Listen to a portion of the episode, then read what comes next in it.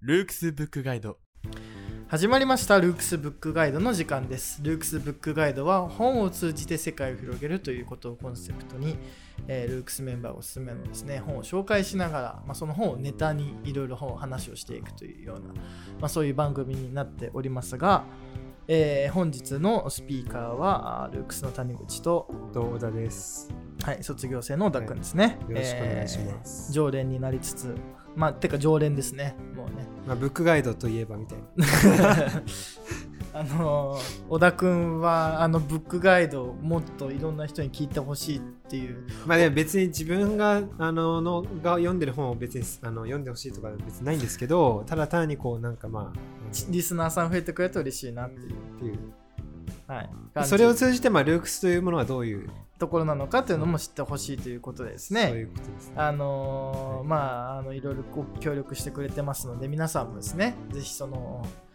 ねあの男気にまあでも、まあ多分リスナーさんは少ないと思うんでね。いやでもね実結構ね最近増えてるんですよでも本当にもう感謝してますよ。やっぱり。そうねだってそうでしょ。やっぱり。こんなまあさリ、スナーあってのね我々モチベーション続きますからいやね全然そんな専門的なこととかじゃないから、はいなんか本当間違ったこととかもさ、全然言ってるかもしれないけど、まあまあまあまあまあそれでもねまあなんかきっかけに、きっかけになってくれたらね、まあいいいいので、まあぜひね、あの引き続きお楽しみいただきながら、かつまたね、あのいろんな人にね、広めていってほしいですよね。あのそうですねね。高評価、チャンネルはい、登録。高評価、チャンネル登録ね、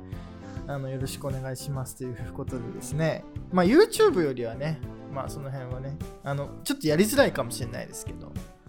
でもどうなんだろうね。なんかその映像とかあったらさう、ん。また違うのかあな。ーでも、でも YouTube だとあれか、出ないのか。あんまり弱小だと、そもそもあ、まあ検索のあれに。その検索にね。うん Twitter だとまあ、あツイッターとか、まあ、ハッねシュタグで、まあ、ポッドキャストとかどうなんですかね。また皆さんどっから来てまあ、るか、なんかこういう、こうしてほしいとかあったら、うん、いろんなね、ところから、はい、はい、来て、あの、ぜひぜひね、あの、聞き続けてほしいわけですけども、えー本日ご紹介する本、一体何にしましょうか？アまあ、本日、あのーの本はですね、まあ、これはもしかしたらあのよく本を割とその人文系の本をねこう、うん。興味あるなっていう人からしたら多分聞いたことある名前なんじゃないかなっていうもので、うん。まあ、千葉雅也さんの現代思想入門、はい、現代講談社ね、これめちゃくちゃ売れてるっぽいですね。なんかべあの なんかちゃんとベストセラー1位みたいあ、なそうですか。アマゾンで？なったみたいで、うん。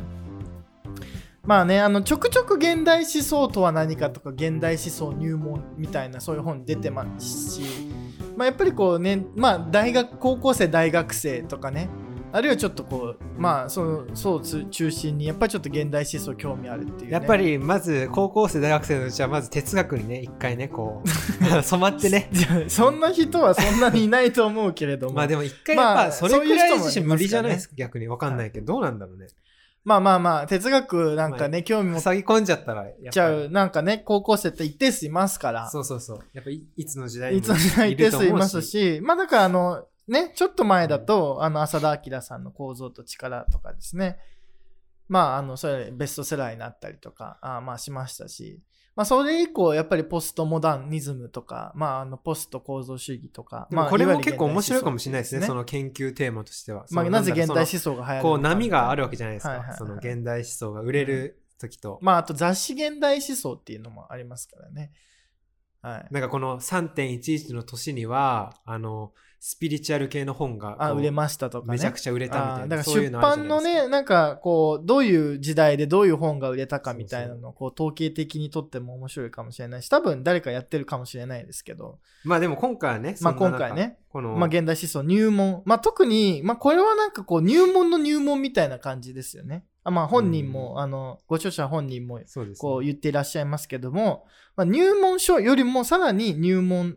あの、現代思想の、なんかこう、なんだろう、こう、原則というか、こうこうであれば現代思想だみたいなのを、まあ、エッセンスをめちゃくちゃちゃんと抽出して、そうですね。あの、そうですね。さ最後の方にも。簡単なね、原則みたいななので、第6章どういうふうに、じゃあ、うんその現代思想というかね、まあ、展開の論理をこう、積み上げていくのかみたいな、はいはいはい。そういう話もあの、まあそうですね。紹介されてたりして、はい。ので、まあ、特にこの現代思想を作る4つの原則っていうね、まあこれはあくまでも千葉さんの仮説だというふうな前置きですけれども、まあ、他者性の原則、えー超越論性の原則、極端化の原則、反常識の原則だというね、まあ、こう4つの原則原則にこうまとめてくださってるとね、なんかこう、なんか現代思想って呼ばれる人、誰々について解説しましたとか、うんまあ、そういうそねの文門もあるんですけど、はいはいなんかそれだとなんかこうね、なんかこう混乱しちゃうじゃないですか、やっぱり人って。なんか、あ、ドゥルーズはこうか、デリダはこうで、なんかこう、でもなんか、なんでこの人たち現代思想って呼ばれてるんだろうみたいなのは、なんか中ぶらになったまま、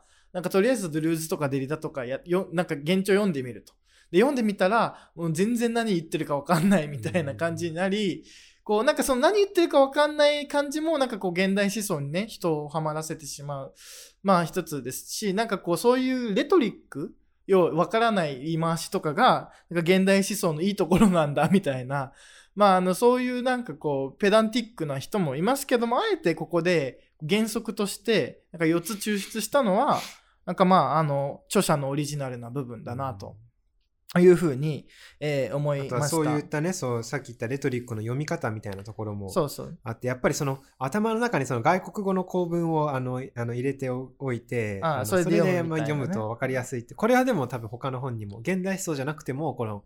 難しい哲学書の翻訳書一般にも言えることなのそうですね。まあ、なので、うん現代思想を読むためのはい4つのポイントっていうのもですね、付録で紹介されていて、え概念の二項対立を意識する。え固有名詞や豆知識機的なものは無視して読み、必要なら後で調べる。え拡張高いレトリックに振り回されない。原点はフランス語、西洋の言語だということで、英語と似たものだとして、文法構造を多少意識するというね、まあ、この4つをこう示してくれたりとか、まあ、かなり実践的な、要はですね、やっぱり知識の解説だけではない、その読み方、方法ですね。まあ、あの、そういうような解説に踏み込むというのは、まあ、千葉さんの特徴でもありましょうし、あるでしょうし、まあ、そこはかなりこの本のオリジナリティなところなので、まあ、そこのね、なんかこう、その知識の解説にとどまらない、その、どうやって、その、読むのか、その読み方、まあ、まさにその構え、型、スタイルですね。えーまあ、そしてその現代思想を使う、使うというかね、そういう点も、まあ、かなり意実際識される。にあの参考文献というか、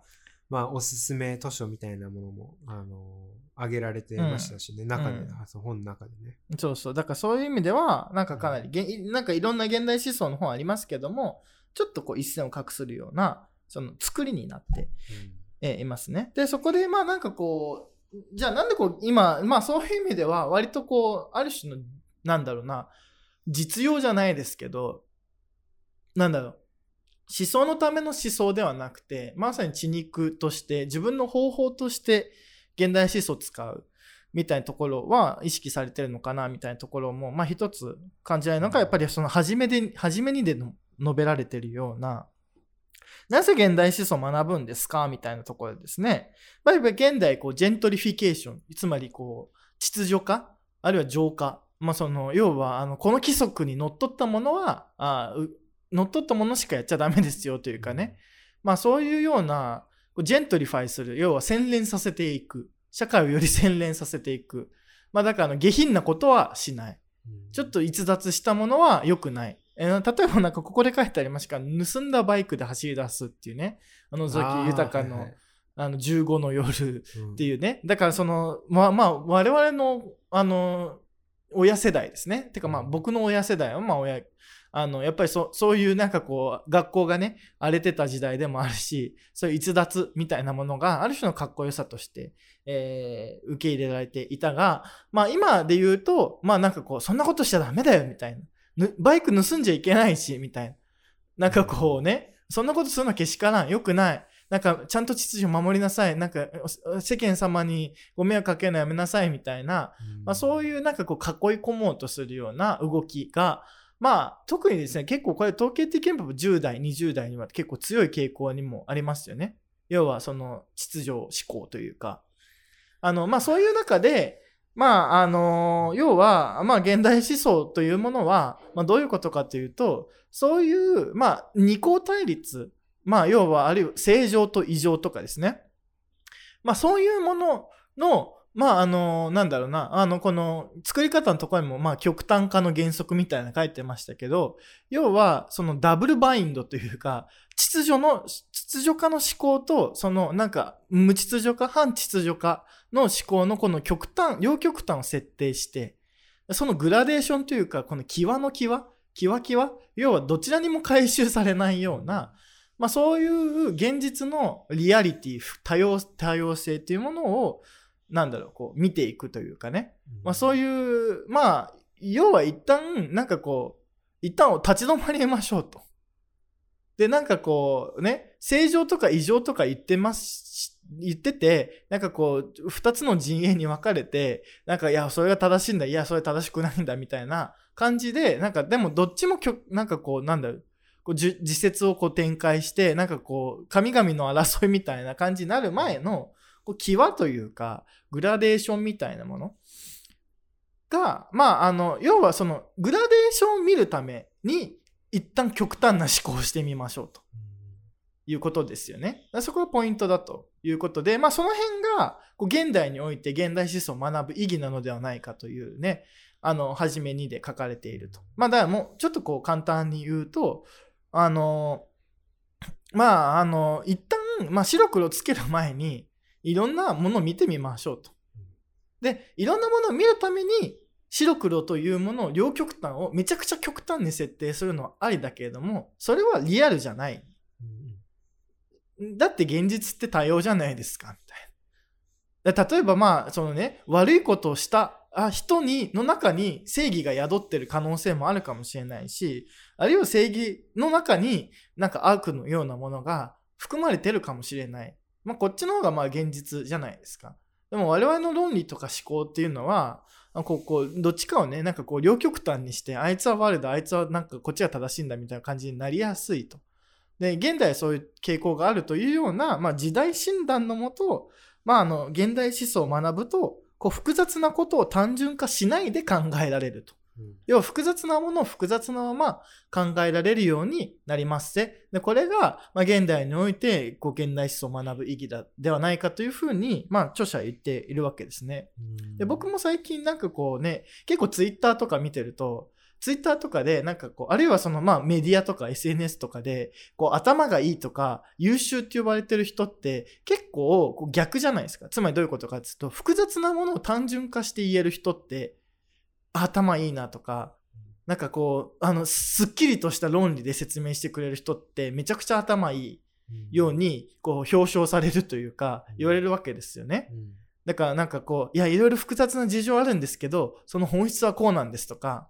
いや、こうでこうでこうでこうでこうでこうでこうで人は説明が分かりやすい。説明がわかりやすいとかね。なんかそういう、なんか自己啓発書いっぱいありますよね。なぜ頭がいい人は、えー、説明がわかりやすいのかみたいな、これ問いになってないですよね。だからその、なぜの、なぜっていうの答えがもあるわけですけど、頭がいい人は、あの、なんで説明がうまいってもそ、なぜの中に答えが入っちゃってるので、これはあの問いとして成立してないんですけど、まあ、あの、そういうものがね、あの、結構受けるじゃないですか。やっぱり現代。で、まあそれもやっぱりこうみんなね、複雑、まあ現代社会複雑になったからこそ、なんかこう複雑なものをみんなこうパンクしちゃうので、なんか複雑なものをさっぱりシンプルに説明してくれる人の方が、まあなんかかっこいい、すごい、天才、なんか頭いいみたいな感じになるわけですけど。信者がついて。うん。で、まあそういうこと言ってくれた方がね、まあみんななんかこうシンプルに生きれるじゃないですか。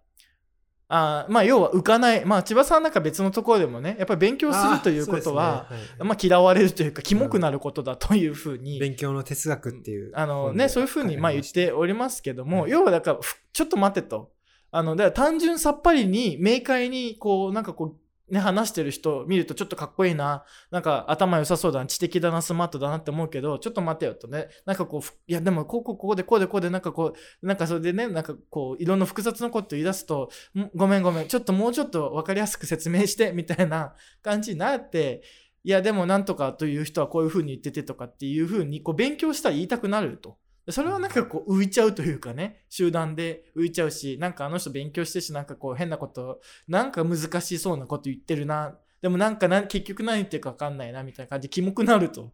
いうのはただまあその勉強するということはこうキモくなるということで、まあそうですね。現代思想を学ぶということはある種こう複雑なことを複雑なまま、えー捉えられることができるようになることだと。うん。まあ、そういうふうなね、まあ、あのそういうのがこう現代思想も学ぶ意義なんじゃないかというふうなね、まあ、ことをまあ言っていらっしゃるわけですけど、まあそういうところが、まあこの本のなんかこう実用的なね、ポイントなのかなと思うんですけど、まああの今回の、まあ本の解説それ自体がこのラジオ番組のこう趣旨ではないので、まあ、この辺とかをこう議論のとっかかりにしながら、長田くんと話していきたいなと思うんですけど、えなんかこうどう思います？この、要は現代思想使い方とか読んでみたりとかして、まあそうですね。僕は例えばこの千葉さんが想定されている読者には多分おそらく入ってないというか、うん。僕はどっちかというともうそもそもそのキモくなってるしまっているタイプの人間なので、あの、こう、そういった意味ではその、まあ全く違う本に見えたのかもしれないなっていうのはあって、その別にその僕は、まあ、あの、まあ今哲学を勉強しているんまあ哲学と言わず、まあいろいろ勉強してるんですけど、あの、そうですね、複雑なものを複雑なまま捉えるっていうことは、なんだろうな。まあ、僕はもうずっとそれでこ それでやってきたとう、。やってきてこう、ってるので、まあ特段こう、なんだろう。そうですね。まあこうやって今言葉に詰まること自体が、うん。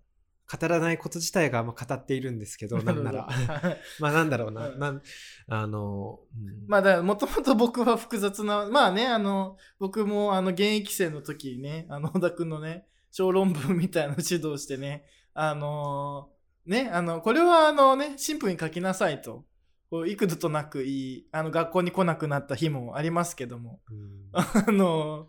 あのね、まあそれは、まあなんだろうね。でまあ要は、あの、複雑なまま複雑なものを思考してると、まあ確かに、あの、文章を書いたりするときに、まあ何言ってるかわかんないくなるし、こう小論文というフォーマット上ね、あのやっぱりその相手に、その大学の先生に何言いたいかが伝わった方がいいというので、まあただね、あのそれは嫌だというようなね、あの、意思表明だったのかもしれないですけどね、あの学校に来なくなりましたね、一時期ね。うん覚えてないですね。覚えてないですか？覚えてないです。あの、小論文やってたんですけどね。あの、まあ、そういう、それくらい、あの、まあ、だから、もともと複雑なものを複雑なまま考えて、えーしまうというような。まあ、ところ考えることとあの言葉にすることって別なんでね。まあまあまあ、それはそうですね。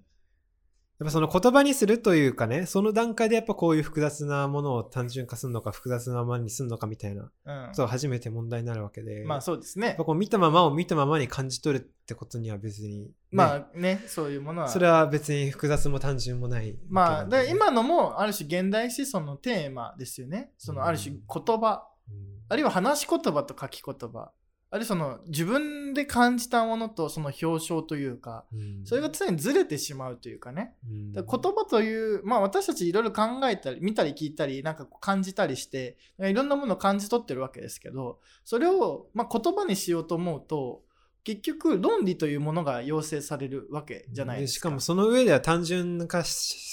というかね、取捨選択があるんで、そうですね。やっぱりこう何か一つのことをまあ言われたなり、目の当たりにしたときに、そこからそのシンプルに抜き出して、あの言葉にできればいいんですけど、やっぱこの複雑なものを複雑なままこう言葉にするっていうかね、そういうなんかこう身につい、あの、染みついてると、やっぱこう言葉に詰まるんですよね、僕の場合は。うん。あのどっちかというと、やっぱ何かを、やっぱレスポンスが、例えば何かをこう言われたときに、まあ、すぐに言い返せないというか、まあ反応できなくて、うんそそれこそもう何時間後とかに、あのようやくああの反応できるんですよ。はいはい。ね、あの例えばこう、まあ何でもいいですけど、うんこう例えば、あの、まあ教室かなんかでこう話した後に、まあ話した時に、まあ挨拶でもいいですけど、うんまあその時に、あの、まああまりこううまくね、言葉に詰まるというか、まあ黙るというか、はい全然聞いてはいるし、こっちとしては語ってるんですけど、まあ黙ってしまうと。うん。ただその後こう、別れた後300メートルくらい歩いた後に、うん。ようやくなって、うん。あの、言葉がね、こうできてくるみたいな、うん。そういう、あのー感じなんですよね、はい。最近。僕、うん。僕の場合はそういう感じなので、はい。あのーまあだから、まあそれを別に理解してもらおうとかじゃないんですけど、はいはい。全くもって。うん。ただ、まあそういう、なんだろうな、まあ、難しいというか、まあ訓練の最中なんですかね、じゃあ、その、まあある意味、その、まあ論小論、レポートなりでこう、大学の先生に読んでもらえるものを書くとか、そういうことも全部含めて、こうレスポンスが、今、今はこうね、レスポンスがすぐ出てこないというか、うん。あの、まあ、出てこないというよりかは、こう、なんて言うんだろう、押し寄せてきてるんで、はいはい。あのそれをこう処理できてないんですよね。ねやっぱ一つのことを、例えばさ、詩とかもさ、うんこう、なんだろう、一つの言葉からさ、こういろんなものを連想したりした場合にさ、こう、やっぱ一つのものと一つのものが一対一に対応してたら、うん。ものすごく考えやすいかもしれないけど、まあそうですね。そうとは限らないんで、まあそうなってくるともはやこう、言葉が出てこなくなるというか、うん。あるんでね、まあ、まあだからこれはななんでじゃあその複雑なものを複雑な捉えるかっていう、捉えてたかっていうと、やっぱりこの、やっぱ日本語というか、日本のこの、日本語でこう、あの、翻訳書をこう理解しようとかね、うん。こういう日本っていうこの、なんだろう、まあ宗教とかも何も特段ないような、うん。あの国でこう、あの、いろいろこう、なんだろうな、うろうろうろしてたから、こう、こうな、あの、そうなったのかなとか、はいはい。こう読んでって思いましたけどね。やっぱその、やっぱなんで日本だと、やっぱその哲学をちょっと勉強すると、こう、今主流なのはやっぱ英米圏の、まあ分析哲学、やっぱ英語圏のはい。哲学で、そっちはもう全然、むしろその論理の話なので、うん。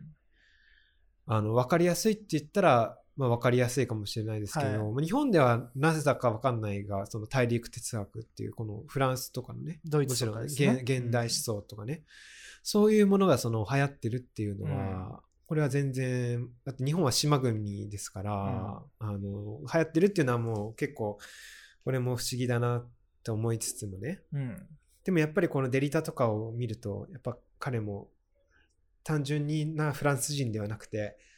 あの、もともとこう、まあアルジェリアの人ので人で、。とか、うそういうとこからも何かこう、匂いというかさ、こう、なんかするなとかん。なるほどね。は、まあ、思ったりとかして、うん。まあ、ただそんな中、やっぱりその外国語で、あの、日本語の文章を読もうっていう、うんなんだろう、日本語のテキストを前に、外国語の、こう、を入れて、交えつつ、読んでる、読んでいくみたいなところは、哲学書を読む上でも確かにかなり重要なポイントなのかなと思うし。まあ早速ね、まあ、あのどちらかってきましたからね。うんあのでまああのどちらかってきたのでちょっと僕の意見もこうあ、そうですね。そう、谷口んさんもぜひ、あの、この本を読んで、いやあのどう感じたのかみたいな。まあ確かに結構まあ一緒にね僕と小田君あの在学中に高校在学中に一緒にフランス語を勉強していた。仲仲悪いですけど、仲悪い。仲悪いってなん仲悪いですね。はい、うん。あのねフランス語やってましたけど一緒にね。仲悪くラジオ、ラジオではこんな風に喋ってますけどね。こんな回ってなかったら全然ね、また別ですからね、言語も。あの、そうですけど、はい。まあね、ラジオ用の言葉っていうのがあってね、あの、まあラジオ用の言葉じゃない、ちょっとね、あの、生な感じはちょっと放課後ラジオの方で、あ、そうですね。あの、流してますけども、まあ、やっぱりこの、ある種のこの形式ですね、言語の形式。例えば、まあ敬敬語を使ってるとか、まあ、あの、どういう、その、まあ、ある種、まあ、リスナーを意識する言葉の使い方とかですね、うん。やっぱりこう言語の形式によって伝えるメッセージとかも結構変わってくるというので、まあ、一緒にねあの仲悪くフランス語を勉強した中ですけども、うん。あのやっぱりフランス語を独特のあまあ、フランス語ってとても結構あのロジカルでこうオーソグラフィーってやついわゆる記法ですね。いやうんどういうふうに書くかみたいな。あの結構細かく決まってるというか例えば、えーまあ、あの条件法とかですね接続法というものがうん。えーフランス語にはあるんですけども、まあ、要は条件法っていうのは、まあ、家庭とか、まあ、起こり得ないような、まあ、日本で言うとあの、あら、ま、あらま星とかのま星とかですね。あの、今使わないですけど、あの反日仮想とか言われるやつとか、あるいはただの仮説、条件みたいなものを表現したいときにはコンディショナル、ああ条件法を使うと。うんで、まあ、自分の意見という、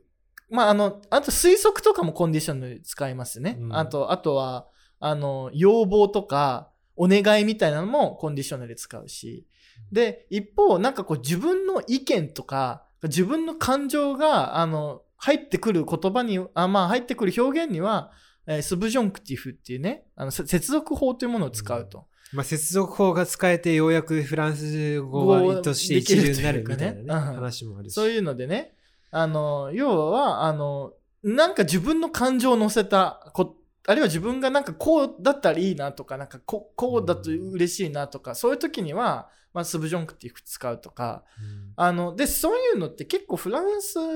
語独特、まあフランス語っていうか英米、まあでもふ英語にはそんなのないですからね。うんまだ。あの、フランスのはカチッとしてると思うんですよ。で、じゃあ原文読んだら、そういうふうな、ここはスブジョンクっていう書いてあったとか、コンディショナルで書いてあったとか、まあそういうのって日本語に訳すと結構意外とニュアンスって通じないような気もしたりとか、でそれがなんかまあフランスの特に現代思想を分かりづらくしてるポイントの一つなのかなとか思ったりは、まあそうですね。単純な、なんだろう、時勢だと、なんだろう、まあ完了してるか完了してないかが、それが、まあ現在、過去、未来で、こう、なんかもう、あの、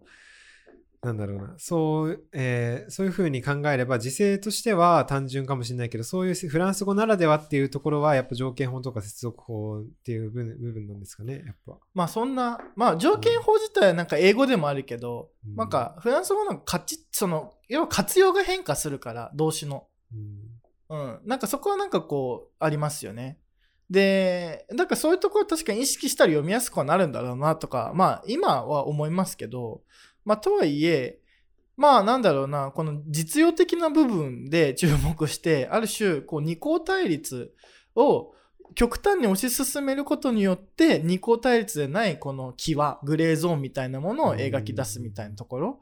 は、で、結構なんか現代思想、あの評判悪いところは、なんかめちゃくちゃ相対化して、なんか逸脱を肯定して、要はですね、規則からずれることをうん。肯定したりとかしたり、まあ、あのーなんだろうな、そういうの評判悪いじゃないですか。うん結構。で、なんか現代思想って相対化するだけで何もしてないよねみたいな、結構僕が大学生の時とかそういうこと言ってる教授とかいたわけですけども、で、まあそれはよくよく考えてみると違うと。うんそれこそが味というか。まあ味だし、あの、要はその、秩序を考えるのが悪いってことを言ってるわけではないうんと。ああ、はいはい。うん。要は秩序も考えるし、反秩序も考えるとうんいうね。で、あるいはその、そのことによって、のみ、あの、より、なんかこう、なんだろう、よりリアルで、より多様性を含み持った、その、いわゆるこう、なんかこう、一般に言われる多様性じゃなくて、要は現実の際というものを含み持った、あー要はその、まあ確かにそう。言葉がうん。生み出されるっていうところ。でまあそこは確かにデリダにおける、こう、まあ脱構築と正義の問題とかも、やっぱり常にこう、二項対立じゃない、このグラグラな状態に差し戻すことによってのみ、そこに倫理が、倫理っていうのは要は他者性を含み持った、うん。要は現実のいろんな際というか、リアリティの際というものを含み持った、ある種の言語形態、あるいは言語体系、要はその表現ですね。でそれはそのままリアルになるわけですけども、まあ、そういうものがあー実現するだろうというところがとても倫理的なんだってところは、まあ、あるので、まあ、そういうところについてうまく説明していらっしゃるなというのは印象でしたね。それそこはうまいですね、やっぱりね。そう何をしたいのか。で、この、要は二項対立を脱臼する、要はね、こうぐちゃっとすることによって相対化してなんか秩序を、無秩序を志向するのが現代思想ではなくてと。より、そのある種の現代思想、現代思想内の倫理というものが、まあ、そこにはあるし、で、それはとても、こう、ある種ジェントリフィケーションが進んでいるこう現代社会。要は、その現実の際ではなく、なんかこう、規範の整合性によって、なんかいろんなものを判断するという、うんこの現代、えーね、あの、思想の、なんか、なんだろうそ、ういうものに対する、あの、あじゃあ現代思想を通じて、そういうものを、こう、批判するというのは、まあ、こう、確かに実用的というか、今必要になってることなんじゃないかな、とか、そのは思いやっ。ぱ多分現代思想やれば日常生活がもうより楽しくなるんじゃないかなって思ってて なるほど。うん。あのやっぱあの、まあ、リアリリアルなんだと思うんですよ現代思想の方がより他のその哲学例えば論理の分析哲学とかよりもまあよりリアルじゃないかなって思うのがやっぱりこの一つの,、うんあの日常生活においても何何かしらのちょっとした、まあ、秩序なり、まあ、行動というか、うん。あのまあ、ものに対して即座に多分反秩序も思い浮かべられるし、うん。でまあ、そこからそこのグラデーションもあの感じ取れるっていう意味では、よりむしろリアリティ、まあ、そのリアリティっていうのはなんだろう生活に地に足ついてるというか、うん。まあ、そういうところがあの好きで僕も、なるほどね。やっぱりその論理に乗せて喋れば喋ったり考えれば、まあ、スッとこうススパッと切れるというかね。うん。あのまあ分かるような気になるんだけどやっぱりもっとこう視点が自分の身に近いというかね。あの自分のこの生命とか生活に近いというかそういうふうに思っているのでやっぱその、このなんだろうこの秩序と反秩序を読み取ってそのグラデーションを見るみたいなとこはやっぱりより日常生活楽しくなる。ないしはこの世界の、うん自分が生まれてきたこの世界に対してのあのなんだろうまあ感想というか、あのまあいろいろこう思うところというかねあの、とかもあるだろうし、うん。あのより豊かにうんうん。ちょっとしたことでもあの豊かに見えるんじゃないかなっていう。それはとてもこう実用的でうん。いいいいですよね。だからやっぱり。やっぱ小さなことに感動できるっていうのは、い、やそれは絶対に必要だと思っててやっぱこういうふうに欲望が駆り立てられてる時にはやっぱそういうのはある意味ね一つねあの見方としてはやっぱりいいんじゃないかなという。まあだからその自分の自分自身の性というかうんそういうものをある種大文字の性に回収されないで、うん自分自身の性そのものをこう生きることができる。うんまあこれは風光的な主題なのかもしれないですけどね。まああのーまあそういうもの、ある種こう性を肯定する。まあ自分の性を肯定する。で、それは決してなんか大文字のこう正しい性とか、その生き、なんだろうね、い生き方みたいなものではない、うんこう際というかね。うん。だからやっぱりそうんの哲学っていうイメージは暗い風に見えるんですけど、はいまあ、当の哲学者というかね、まあ、うんこういう風なあの価値観を持った人からすればむしろ世界は豊かに見えるので、まあ、むしろ明るいんですよね。うん。そのまあ、一見キモいしうん。あの、まあ、何かこう哲学っていうと暗くてこうなんかイメージがありますけども実際当の本人からすれば、まあ、それに対しても明るさを見るというか、うん。まあ、あのきらめきというかねそうですね。っていうものを、まあ、見るという意味ではやっぱりその、うんまあ、哲学者がどういう人間なのかというかね、まあ、まあ、哲学が好きな人がどういう人間かっていうのも、まあ、分かると思うし。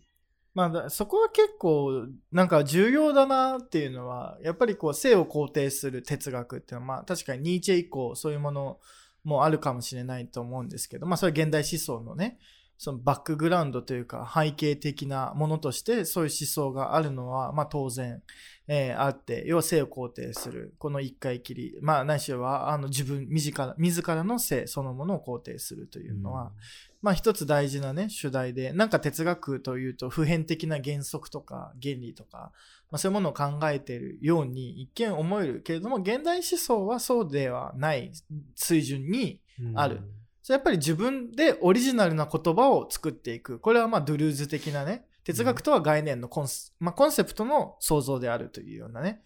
あの、ことを言ったり、まあ、ドゥブニール、じゃああの生成変化の哲学だと言われているわけですけど、まあ、それはやっぱりこう、すごい具体的なところにとどまり、具体的なものの、ある種、この様相ないしは、そのリアルなうん。際みたいなもの、ひだ、際、そういうね、ものをあ意識するというね、あいきなりこう抽象的なこう概念に飛びついたり、普遍的な原則を求めるのではなく、やっぱりその、ある種具体的なものの水準にとどまって、うん。そのものすべてを肯定しながら、こう、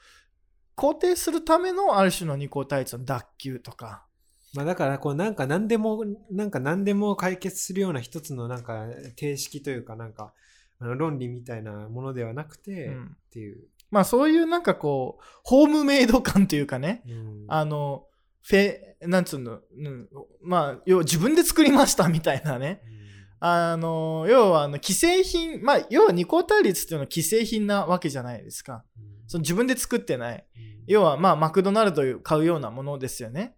あの、だあるいは、その、もうユニクロで服を買うような、まあ、そういうものですよね。だからもう、もうあの現代思想、その二項対立を崩し、その既製品ではないところの水準に、なんかこう、まあ、ホームメイドの、まあ実際あの二項対立とか言ってる人に限って全然なんかそのリアルからしたらなんか全くえ違うけどみたいなこともありますけどね。やっぱなんかこうねあのそれこそなんだろう。最近の若い人たちはとかいう風になったとしてもんまあ実際の当の若い人からすればまあ、グラデーションいっぱいありますからね。まあそう別にコロナだろうがなんだろうがあの関係ないわみたいなな人も、まあ、なんか、っていうのは全然当の現場からしたらわかるわけでただ、まあ、その、要は、あれですよね。結局、その、ある種、こう、二項対立的な思考そのものを放棄せよと言ってるわけではなく、まあそうそうそれは大事そうです、あ大事ですよね。うん。で、それは、ある種、なんだろう、こう、秩序というもの、あるいはその物事をこうクリアにカットしていくという側面、これはとてもやっぱり大事な側面の一つであるわけですよね。まあでもどうなんでしょうね。実際その現代思想的なその、千葉雅也さんがどうかはわからないですけど、その視点から見たらそういう現代思想の哲学者の視点から見たらやっぱりその二項対立っていうのは感じてるのかどうかっていうのは結構気になるところだなって思ってて。まあ、二項対立感じてるっていうのは？かあのなんだろう。二項対立は放棄しない放棄せよとは言ってないとは言いつつも実際に見えてる世界は別別に二項対立もクソもないんじゃないかなみたいな。いや、それはなんかもうちょっとこう、なんか、その、俯瞰的な立場に立てば、二項対立を進めていく人も必要だし、ああそうですね。まあそれとは関係なし二項対立する人は生まれてくるしし、な。まあ、生まれてくるし、それはそれで、まあ、ある種の知性の使い方なので、あの、い要は二項対立的なものを生み出していくというもの。ただ、あの、だそれだけじゃあかんぜよっていうね。うんそれだけだと結局その二項対立に、のどっちか一方に、一方の曲に全て押しとどめようと、あ、押し込めようとするような、こう、ムーブメントが起きちゃうので、あの、それを、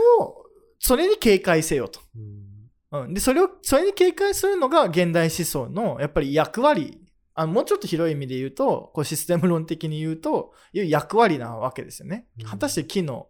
要は二項対立を、あを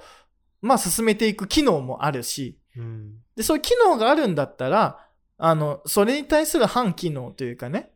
あの、そういうものも必要でしょうと。で、まあ、千葉さんの診断によると、現代って、それちょっと、なんか、あの、異質なものとして排除されがちじゃない？みたいな。その、要は反機能的なもの。うんああそうですね。哲学は意味ないとか。うん。とか、まあ、あるいはその、だから、なんか、もちろんちゃんとし、いや、要はこう、全体としてちゃんとしなさいというふうに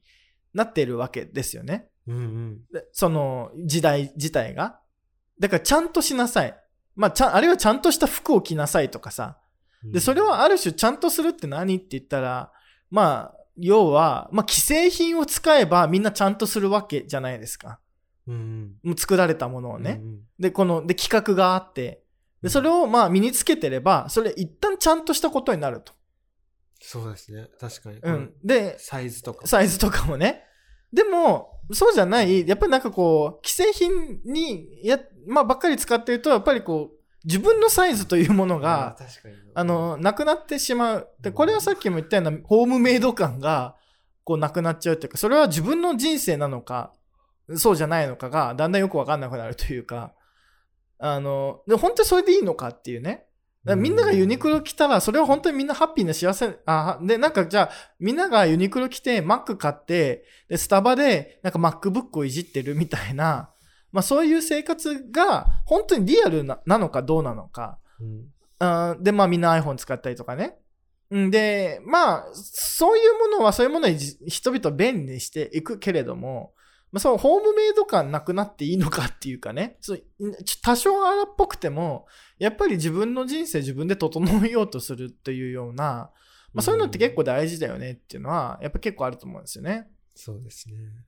で、それが、まあ、現代思想を学ぶことによって、なんかそのことについて、なんかこう、丁寧に考えられるようになるっていうのは、なんかこう、性の哲学というか、あれもっと言うと生活の哲学という観点から見ても、まあ、とてもいいことなのかなと思ったも道のり長いいですね。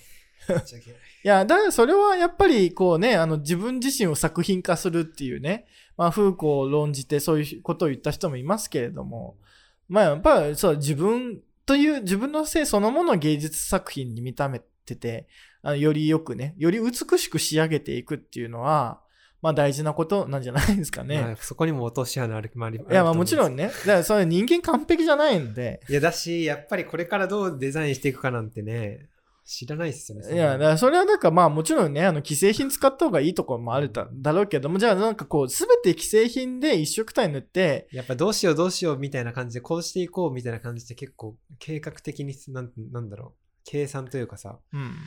で行くのもなかなか破滅しないですか？いや、まあだから、まあそれはそれで自分自身のやっぱスタイルを、ぱ自分の生活のスタイルはやっぱ自分で最後は決めて作っていくしかないので。まあでもどうなるかなんてね、ぶっちゃけ。いや、だから、まあね、あの、落合博満が言ってたけどさ、そのね、だあの100通言ってたの？100人いたら100通りのバッティング理論があっていいっていうね。ああ、はいはいはい。いや、まあ、だから自分の体に合ったというかさ、別に現代思想が自分の体に合ってなかったら別にそれはそれで捨てればいいわけで、うんやっぱりこう自分の体に合ったというか自分のね、身の丈に、まあ身の丈って言ったらあれかもしれないですけど、自分の身の丈に合った体に合ったものを食べてきて、ああ、そうですね。それは。まあ、するっていうね。あの、で、そのための、こう自分のスタイルを探,、探していくためには、やっぱり一回既製品の思想を、うん一回取りはな取り外して、要は二項対立っていうものを脱臼したりとかすまあ一回キモくなでることが必そう要ですよね。っていうことが、うんまあ、あのまあ必要なんじゃないかというね。で、それがこう個体として生成する原理なんだというふうに、うんまあ僕は思って、あるいはそのことがですね、やっぱりこう、この本いいなと思うのは、やっぱりそういうなんかこう、千葉さん自身のスタイルみたいなものを、ちゃんと余すことなく書いてるというか、まあ一番はツイッター見るのがまあだし、まあこの千葉さんなんか僕は面白いなと思ってるのは、やっぱりこう、スタイルの哲学者というか、ああ、なるほど。あの、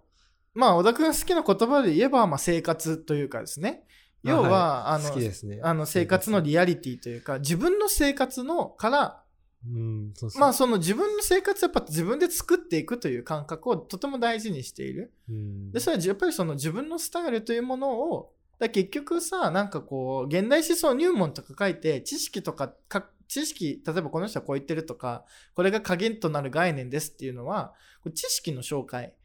であるじゃん、わけで、うん。この、やっぱ千葉さんの本全体的にやっぱ自分のスタイルというものを出していく。うん。あの、ところが、まあ、あの、要はこの人の、まあ、哲学というのは、自分のこう性そのものなんだろうなっていうものですね。そうですね。あの、感じられるところう。んだから、この人なりの、まあ、本の読み方とかですね。でその、型っていうのにこだわってる。例えば、勉強の哲学とか。まあ、そのね、要は、あの、そういういろんなもの、その、現代思想の読み方とかですね。うん現代思想入門って書いてますけど、まあ、あの、要は、その、売れることを無視すれば、現代思想のなんかこうね、まあ、読み方とかですね。なんかこう、要は、あの、勉強の仕方とかですね。うんなんか、まあ、そういうスタイルというものにこだわって、うんえーいらっしゃる、まあ、お方なのかなっていうのは、まあ、いろんな本とか読んでて、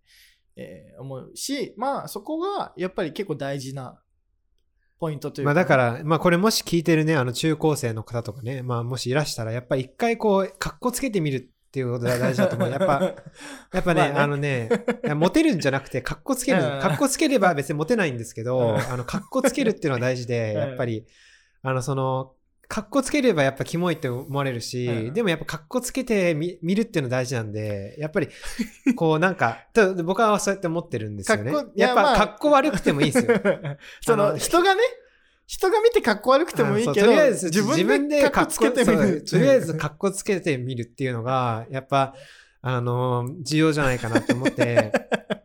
やっぱな、だから、だからそういう意味でも、やっぱりこう、格好つけてね、あの文庫本をこうね、あのポケットにしまっとくとかね。あまあ、こんなんでもいいと思うんですよ。まあねなんなら自分がかっこいいというものをそうそうそう。いろいろかっこつけてみることによっやっぱそれ、てそう、そうし、そうしていくのが、合う合わないっていうのがねそうそうそうでかっこつけないと合う合わないも分かんないか。らわかんないし。まあ、だから周りの視線を気にして なんかこそうそうあれするよりはもはや、もはや周りの、多分そういう人は多分周りの視線気にしてもうまくいかないと思あうんですよ。のだからユニクロとか着とけばとりあえず間違いないとかじゃなくて、うんまあ、ちょっとなんかかっこつけてみてなんか浮いてなんかあいつダセえなって一瞬なったとしても あいいいいのいいの、それで。そうそうそうなんですよ。あの、やっぱ 格好つけるっていうのが、やっぱまずは、まあでも確かにねなんかこうやっぱりうん。別にこう日本社会に限らずやっぱりこう既製品着てると楽だし、だやっぱかっこいい人に感染することも大事だけど、うん。やっぱまずはじ自分でね。自分でこうちょっとかっこつけてみるっていうのが、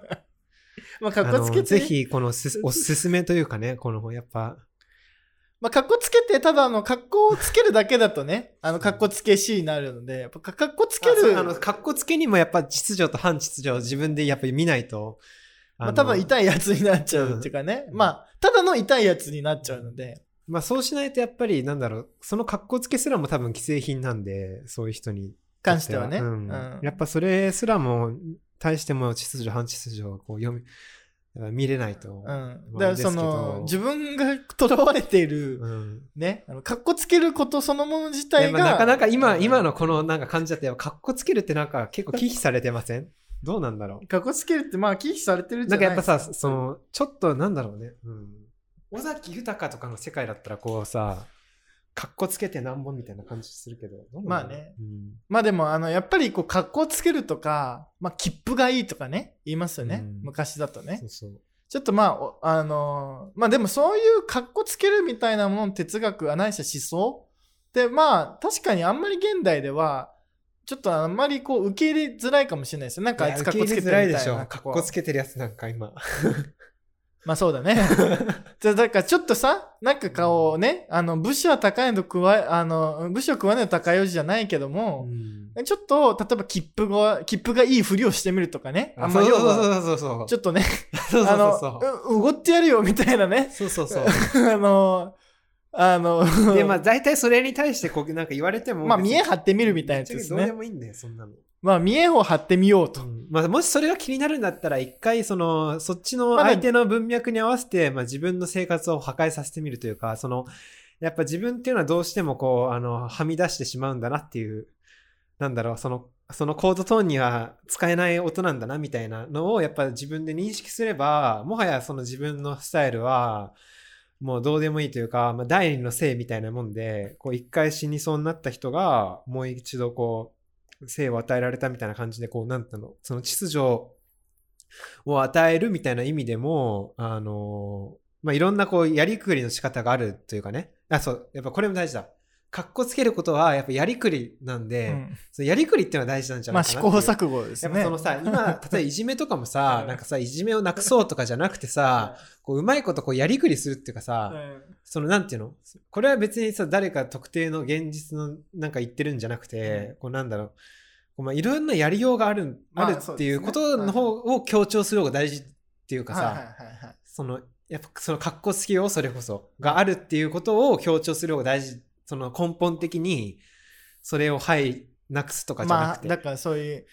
まあねな何かを根本的になくすとかなんとかするんじゃなくて と、やっぱしわ寄せいくし、どっかに。うん、だからなんかこうやりくりする力みたいなあ、ものはそうそうそう。それもやっぱ格好つけ力に入ると思うんだよ。うん、まあでもこうルークスもねやっぱりこうやりくりする力みたいなの大事にしたいですよねまあしたいけどね。その要はこう、こっちがいいこっちが悪いみたいなこう対立的なこうじゃなくてこう自分の力でなんかなんとかやりくりしてこう